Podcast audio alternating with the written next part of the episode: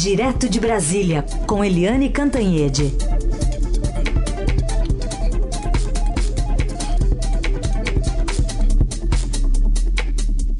Oi, Eliane, bom dia. Bom dia, Raíssa e Carolina ouvintes. Bom dia, Eliane. Vamos começar então falando sobre essa crise internacional que parece estar um pouco mais contra controlada, né?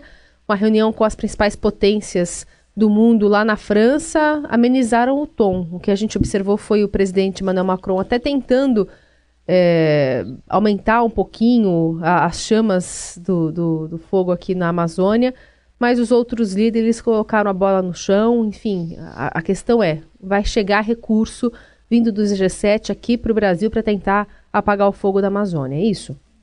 É, uh, como a gente viu semana passada, foi um clima de guerra um clima de guerra é, protagonizado pelo presidente do Brasil, Jair Bolsonaro, presidente da França, Emmanuel Macron. É, o Macron conseguiu, inclusive, o apoio naquele primeiro momento é, da França, do Canadá, é, da Islândia, enfim. É, houve ali uma, uma confluência de críticas ao Brasil pelas queimadas, mas não só pelas queimadas, né? O governo tenta diminuir tudo e dizer que queimada tem todo ano e que isso aí é uma implicância da Europa contra o Brasil e tal. Mas não é.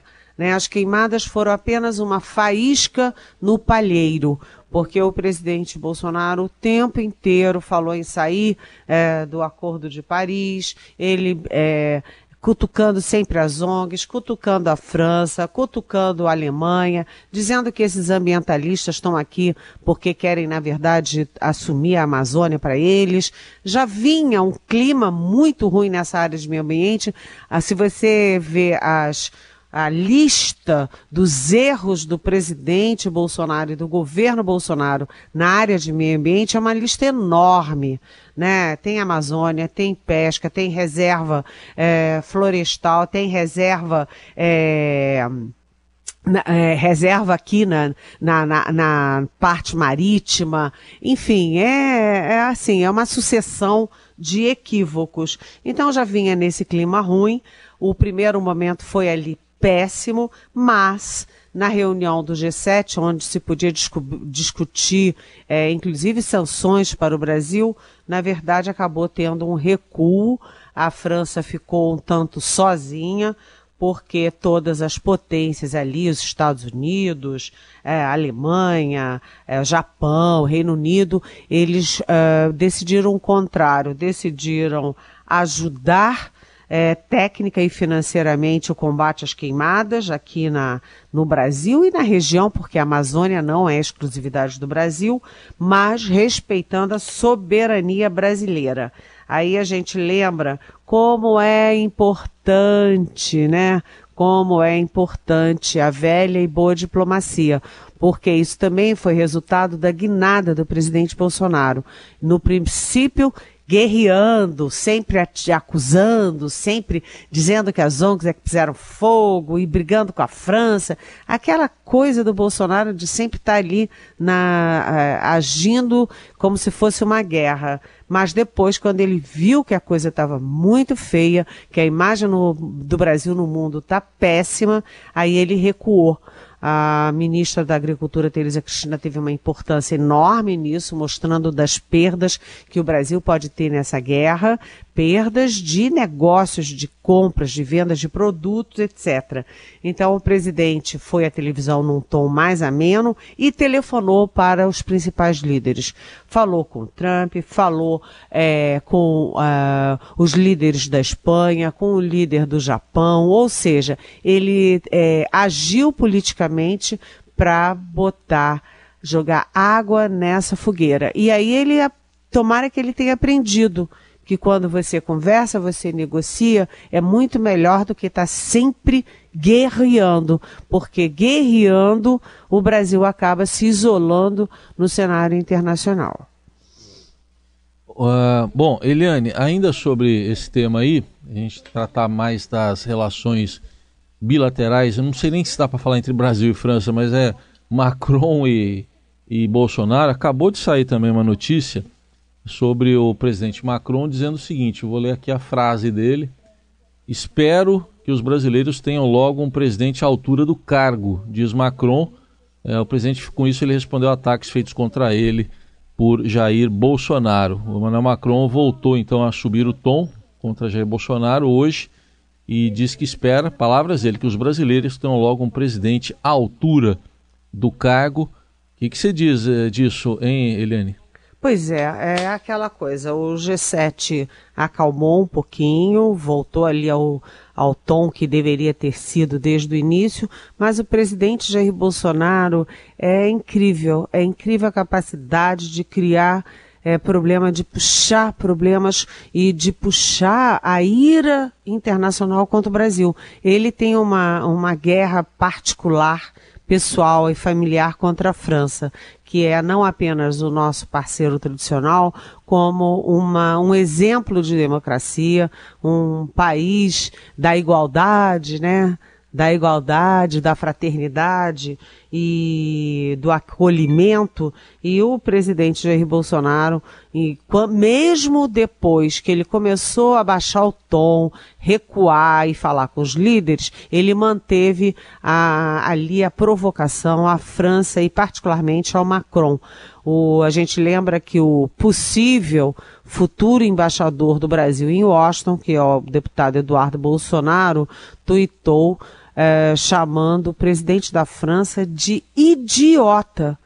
Isso não é coisa de embaixador, isso não é coisa de filho de presidente e isso não faz parte das relações entre países. Chamar o presidente do outro país de idiota e vai ser embaixador em Washington é chocante isso. E ontem é, alguém publicou no Twitter uma comparação, uma foto do Macron com a mulher dele, que é bem mais velha do que ele, é, e uma foto do Bolsonaro com a Michelle, com a mulher dele, que é muito mais nova do que ele.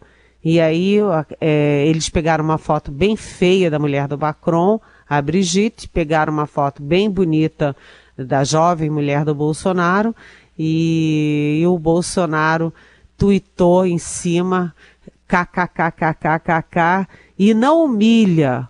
Ou seja, usando até uma questão de, de uma mulher que é mais velha, mulher do Macron, com uma mulher que é mais jovem que a mulher dele. É, é inacreditável você fazer diplomacia, você é, conviver com o mundo, você acertar, se acertar com o mundo com esse nível é, baixo de relações. Quer dizer, é, quando está baixando a crise, eles mantêm uma crise pessoal, familiar, particular, com o presidente de uma das maiores potências e de um grande amigo do Brasil. É. Aliás, Eliane, é, apesar de, de toda essa provocação né, mútua, o governo brasileiro, de fato, tem feito boas ações, ações concretas para enfrentar é, os problemas, especialmente o incêndio ali na região da Amazônia? Olha, Carolina, a, o no primeiro momento, né, a, a floresta é, pegando fogo, o mundo inteiro olhando para o Brasil que, que o Bolsonaro fez? Ele foi lá acusar as ONGs ambientalistas e até os governadores né, de serem é, coniventes com aquilo. Agora, depois do, da, da, da crise internacional gerada, aí o presidente trocou a, a verborragia por ações concretas. Então, agora você já tem no front interno várias medidas. O governo liberou mais 38,5 milhões de reais para combater as queimadas é, e já uh, destacou 400 homens para cuidar do incêndio na Amazônia. Como sempre, chamaram o Exército, o Exército está contingente com, com, seus recursos contingenciados, mas foi chamado, uh, como sempre, a Força Nacional também, e o Ministério da Justiça acionou a Polícia Federal para investigar um grupo que usou as redes sociais para convocar as pessoas para fazerem queimadas. Ou seja, tem aí toda aí uma, uma frente de atuação prática para dar uma resposta aos brasileiros e ao mundo de que o Brasil está combatendo as queimadas, não com pelo Twitter, com agressões à França, agressão a todo mundo, agressão à ONG, mas sim com ações práticas. Então a gente espera que o governo agora é, realmente haja para impedir que essas labaredas é, assim torrem a imagem do Brasil no mundo e torrem as nossas é, florestas. Eliane, há pouco o presidente Bolsonaro deixou lá o Palácio da Alvorada, como tem sido tradicional, né? O jornalista, ele chega ali perto da grade, conversa com os jornalistas e ele declarou, nós vamos ouvir, que está para estourar uma falsa acusação sobre pessoa importante que está ao meu lado. Foram palavras dele. Vamos ouvir o que ele disse exatamente. Não adianta fazer essa campanha pesada contra a minha pessoa, contra a minha família, agora contra quem está do meu lado também, que está para estourar um problema aí. Problema uma falsa acusação, uma pessoa importante que está do meu lado. É o tempo todo assim. Então tá aí, Eliane, acabou de dizer isso o presidente Bolsonaro na saída do Alvorada. E aliás, foi, uma, foi, um pronunciamento porque ele disse que não vai mais responder perguntas a jornalistas, né? Uhum. Então tem esse aspecto também, Eliane. Que, que você diz? Pois é, eu digo o seguinte, que poderia ter sido o Lula falando isso, né?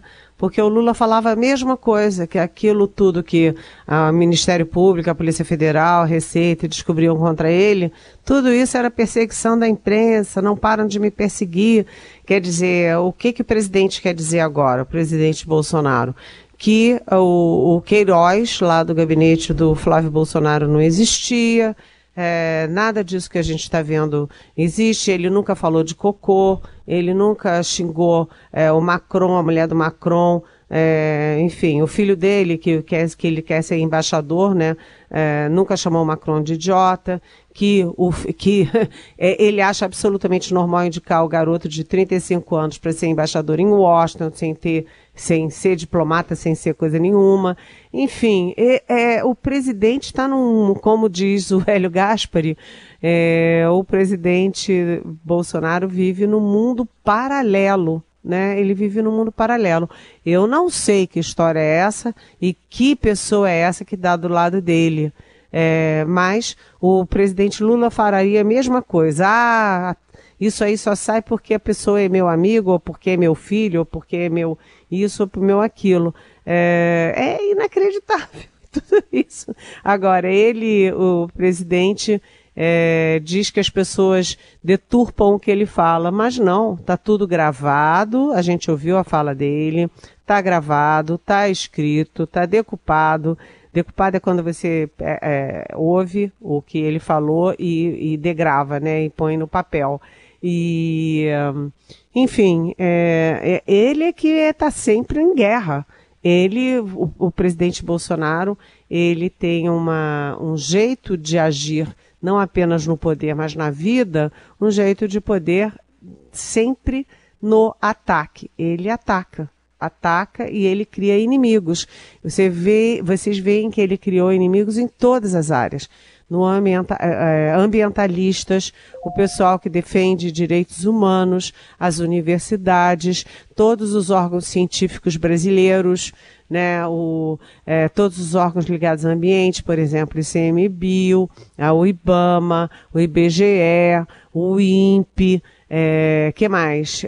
A Fiocruz, a imprensa, ele cria atritos. Ele vive de fazer atritos. Me dá a impressão de que ele vai dormir pensando qual é a guerra que eu vou é, tocar amanhã. Aí ele acorda e toca aquela guerra. Eu não sei qual é a informação que ele tem é, sobre é, assessores que, que que pode ter.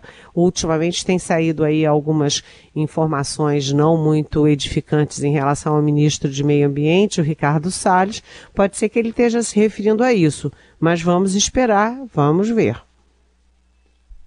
Bom, Eliane, ainda mais assuntos para a gente tratar com você, mas eu queria só perguntar aqui uma questão enviada pelo ouvinte é, Pedro, de São José dos Campos, ele fala o seguinte: Eliane, o Bolsonaro realmente não tem habilidade para tratar com a imprensa, segundo ele. Agora também é verdade que nenhum presidente até hoje soube negociar o valor e a importância que tem a Amazônia para o mundo inteiro. A Amazônia é um monopólio de riquezas e de florestas. Temos que saber valorizar e negociar, além de proteger, não apenas agradar a ONGs e oposição a qualquer governo que seja, e os governadores precisam ter boa vontade com o Brasil. O Bolsonaro passa, o Brasil fica. É isso? Oi, Pedro. É, não, não funciona bem assim, não, porque se você olhar, o Brasil é, é líder em qualquer fórum de meio ambiente internacional. Pode ser em qualquer lugar. Esse fórum pode ser na, na África, pode ser na Ásia, pode ser na Europa, pode ser nos Estados Unidos. O Brasil é líder nessa área de meio ambiente porque o Brasil tem é, políticas ambientais muito modernas, muito para, vamos dizer assim, para voltadas para a proteção e para o futuro. É, o Brasil tem é, liderança nas falas para os outros países. O Brasil é um exemplo. O Brasil ensina como fazer, mas o Bolsonaro chegou ao governo, mesmo antes de assumir, ele já falava em sair do Acordo de Paris. Ele acha que a Amazônia só tem ONG. Não, a Amazônia não tem só ONG, não. A Amazônia tem muito especialista. O INPE é respeitado no mundo inteiro pela sua metodologia de detectar desmatamentos e o presidente desqualifica essas coisas todas. É, o Brasil precisa, sim, além de tomar conta da Amazônia, chamar a atenção do mundo, porque o mundo precisa ajudar, como está ajudando agora. Mas você vê que a Alemanha é, e a França, que sempre tiveram ali na frente, é, como a Noruega, a Suécia, na frente ali da proteção da Amazônia, a Alemanha e a França retiraram 155 milhões uma, 133 milhões outra do fundo da Amazônia. Né? Por quê? Porque o presidente, em vez de agradecer né, e de explorar bem esses recursos, mesmo que haja mudanças, adaptações e tudo, não. Ele não, não, não, não defendeu adaptações e mudanças. Ele foi lá socar a Alemanha e a França e perdemos esse dinheiro importante para proteger a nossa floresta. Ou seja, é, é preciso é, ter calma e ter inteligência para negociar essas coisas. A sensação que o presidente passa é que ele tem ideias sobre isso e quer transformar as ideias pessoais dele em políticas de Estado. Mas o presidente conhece a Amazônia? O presidente já estudou isso? O presidente conhece efetivamente as metodologias dos nossos institutos? O presidente conhece o IBAMA? Conhece o ICMBio? A única coisa que ele conhece do IBAMA é que ele foi multado porque estava pescando em área protegida e no final das contas, ele, a, quando ele assumiu a multa, evaporou e o fiscal que cumpriu a lei e o multou é que foi punido. Então o presidente quer transportar para o governo e para políticas de Estado as crenças pessoais e os interesses pessoais dele. Né? A Amazônia não é de um governo. A Amazônia é, é não apenas do país, do Estado brasileiro, como é também importante para a sobrevivência do planeta. Bom, vamos para um outro tema aqui, Eliane, ainda envolvendo o presidente Bolsonaro. Está correndo o prazo para ele decidir se sanciona, veta ou veta em parte a lei de abuso de autoridade. Ontem manifestações ocorreram, manifestações de rua contra a lei, pedindo o veto, mas acabaram também sendo manifestações contra o Supremo Tribunal Federal. É, as fotos que eu vi não são fotos edificantes, não, porque foram manifestações em vários pontos do país e a manifestação é pró-Moro, pró-Dallagnol e contra o STF, o Supremo Tribunal Federal. Né? as imagens que eu vi de Brasília, por exemplo, tem lá fotos do presidente do Supremo, Dias Toffoli, do ministro Gilmar Mendes, do ministro Alexandre de Moraes, como se fossem inimigos da nação. Aí a gente pensa, olha, essas manifestações estavam defendendo o Moro, mas quem está atacando o Moro ultimamente e todo dia é o próprio presidente Jair Bolsonaro. Né, é, que diz que ele, que ele é que manda na Polícia Federal, que ele não é um banana, que o, o, o Moro não manda na Polícia Federal e esvaziando a, a, o pacote anticrime e anticorrupção do Moro.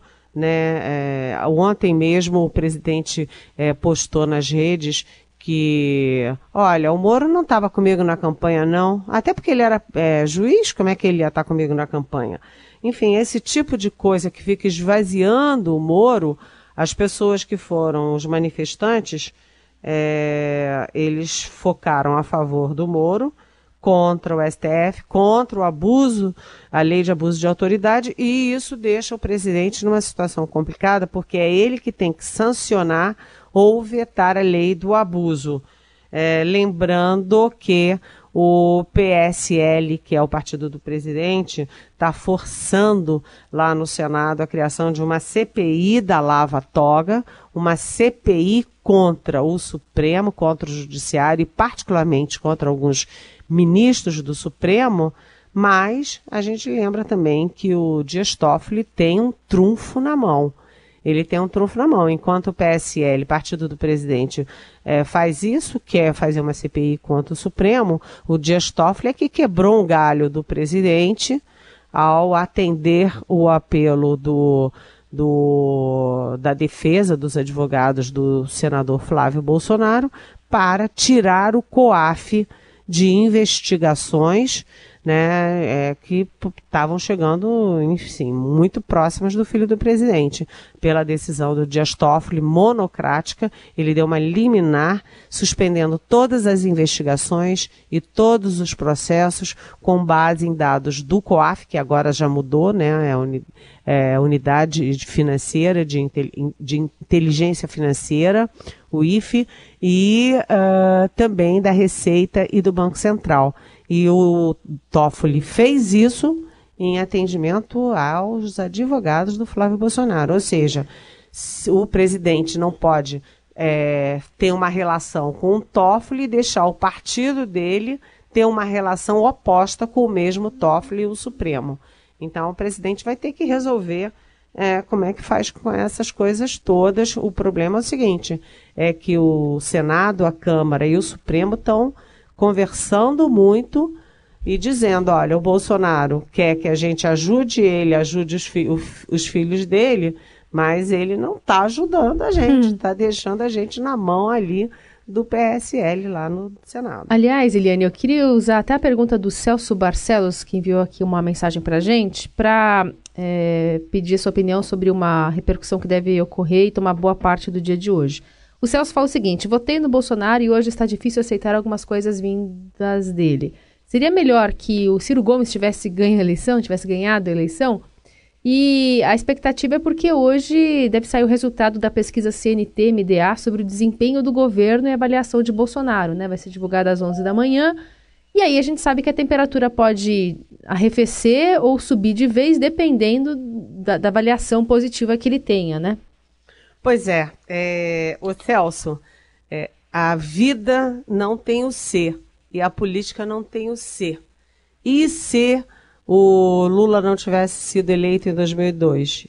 E se a Dilma não tivesse sido eleita em 2010? E se o Bolsonaro não tivesse sido eleito em 2018? Uh, ah, não existe o ser na vida e na política. O Bolsonaro é o que está aí a gente nunca vai saber se o Ciro Gomes, se o, o, a Marina Silva, se o Amoedo, se o Geraldo Alckmin seriam ou não melhores do que o presidente Bolsonaro.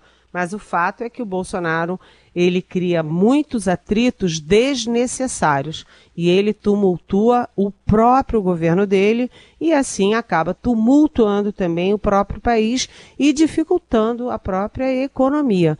O Bolsonaro depende muito da economia, já que ele comete erros crassos na política, nas relações é, com todo mundo, inclusive com a imprensa, é, ele precisa que a economia dê certo, seja um sucesso, para equilibrar isso aí. É, e ele é, ter realmente boas chances de reeleição em 2022. Agora, do jeito que vai, ele cria excesso de atritos. Vamos ver como que a população está reagindo a essas coisas todas. Ah, o que a gente sabe é que o presidente atua para manter aquele, aquela base, aquele núcleo duro de votos dele, que estão ali entre 20% e 30%. Se ele tiver esse é, potencial de 20% e 30%, ele garante a vaga no segundo turno. Se o opositor dele em 2022 for da esquerda, ele tem boa chance de reeleição. Mas você não pode governar só para 20 a 30% da, da população. Você tem que governar para a população inteira, né?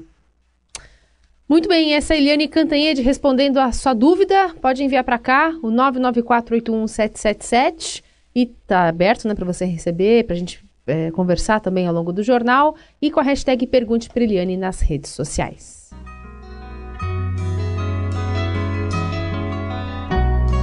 Amanhece, preciso ir. Meu caminho é sem volta e sem ninguém.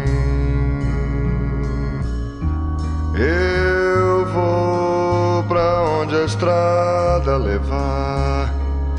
Cantador, só sei. Está ouvindo aí Dori Caymmi, que hoje completa 76 anos e que vai falar um pouquinho mais sobre esse assunto pra gente é o Igor Miller, que já está aqui ao meu lado. Tudo bem, Igor? Bom dia. Bom dia, Carol. Bom dia, Heisen. Bom dia, Eliane. Bom dia, ouvinte do Jornal Dourado. Tudo bem com vocês? Tudo bem, e você? Foi bom o final de semana? Foi tudo tranquilo. Foi tudo bem. Bom, Dori Caymmi, né? Como... Que família, né? Que família. Que, sacanagem de família. Esses dias estava a Alice aqui, Caymmi também da família, a nova geração da família, tava É. com a Roberta, então é muita gente. E o Dori é a segunda, diremos assim, a segunda geração dessa família. O pai já foi importante, o Dorival já foi muito importante. E o Dori tem a sua mão, né? O seu quinhão trabalhando na bossa nova, né? Que também já é uma. A bossa nova já é uma ruptura com a geração do Dorival Caymmi. E- Ele é mais velho que o Danilo. Mas, putz, agora de cabeça. É, o não Danilo é mais novo. Acho que o Danilo é mais, mais novo. novo, é isso mesmo. Mas o, É, Dori, mas- o Dori é importante no. Ele, ele tá ali nesse meio, né? Como o Nelson lembrou pra mim, música do Nelson Mota, inclusive, né? Então tá todo mundo ali naquela geração da Bossa Nova. O Dori tem o, o seu quinhão de participação. E também o- ele fez trabalhos fora do Brasil, né? Ele teve proximidade ali. O Sérgio Mendes, se eu não me engano, foi quem levou ele pra fora. Então ele teve proximidade com Quincy Jones, com muita gente importante na música mundial, não só aqui no Brasil. Muito bom. Então, com o Dori a gente vai encerrando esse Jornal Dourado. Eliane, obrigada e até amanhã. Até amanhã. Beijão.